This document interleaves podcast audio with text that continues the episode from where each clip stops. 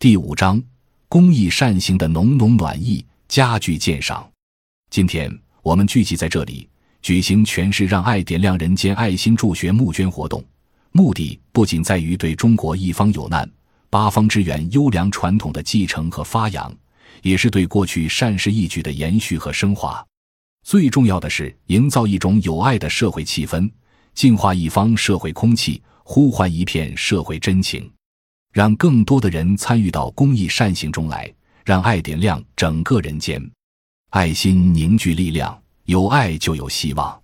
近年来，社会经济飞速发展，群众生活日益改善，和谐社会加快构建。但由于种种原因，仍有部分贫困学生生活困难、求学艰难，迫切需要党委、政府和全社会的关心和救助。这次爱心助学募捐活动。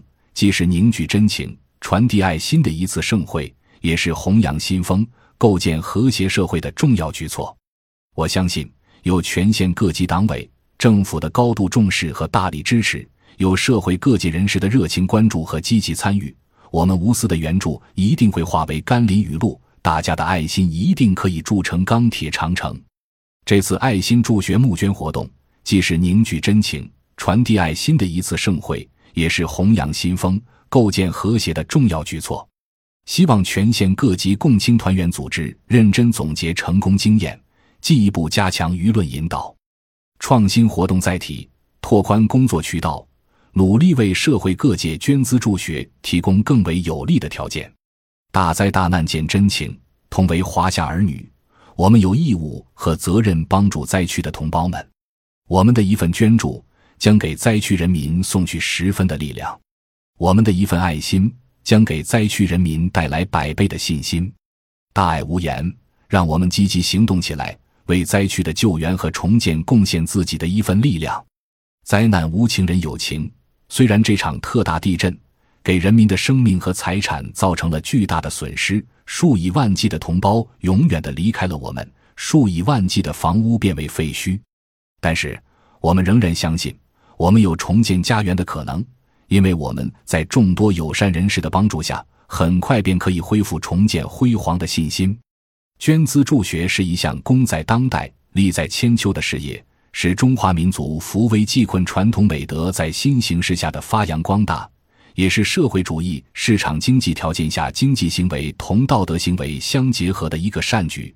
它所产生的积极影响是广泛而深远的。尊重老年人，就是尊重历史，尊重人生，尊重社会发展规律。我们要大力弘扬尊老、敬老、助老这一中华民族的传统美德，在全社会大力倡导理解和尊重老年人、关心和照顾老年人的风尚。我们要认真贯彻《老年人权益保障法》，切实维护老年人的权益，积极为老年人解决实际问题。保证他们与其他社会成员一起共享改革发展的成果，使他们老有所养、老有所依、老有所学、老有所为，进一步形成老少和谐的良好风尚，推动社会物质文明和精神文明建设更好的向前发展。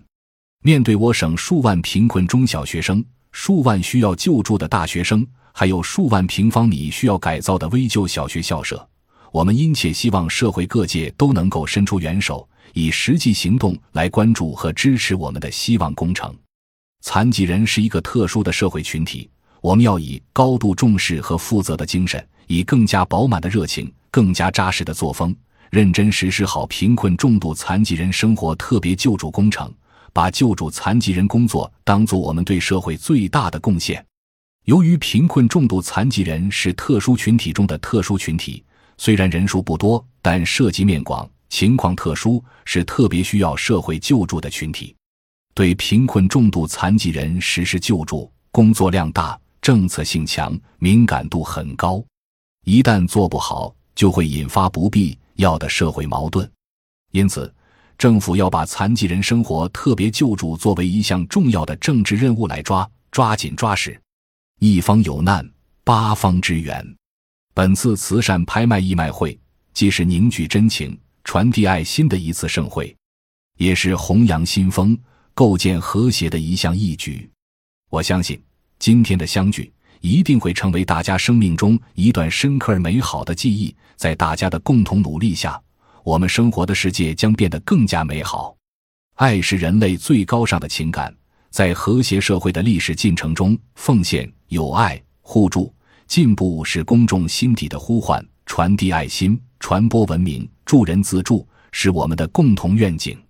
我相信，各位嘉宾和朋友们在欣赏艺术家们的精彩文化大餐。感受到艺术大家们帮助灾区、奉献爱心、收获快乐的同时，也必将有一幅珍品值得您去珍爱和收藏。我们期待各位爱心人士和优秀企业家积极参与今天的书法作品竞拍。最珍贵的书法作品，理应由最具品位、最有爱心的人士珍藏。本所大学是莘莘学子梦寐以求的知识殿堂。为我国培养了一大批杰出的栋梁之才。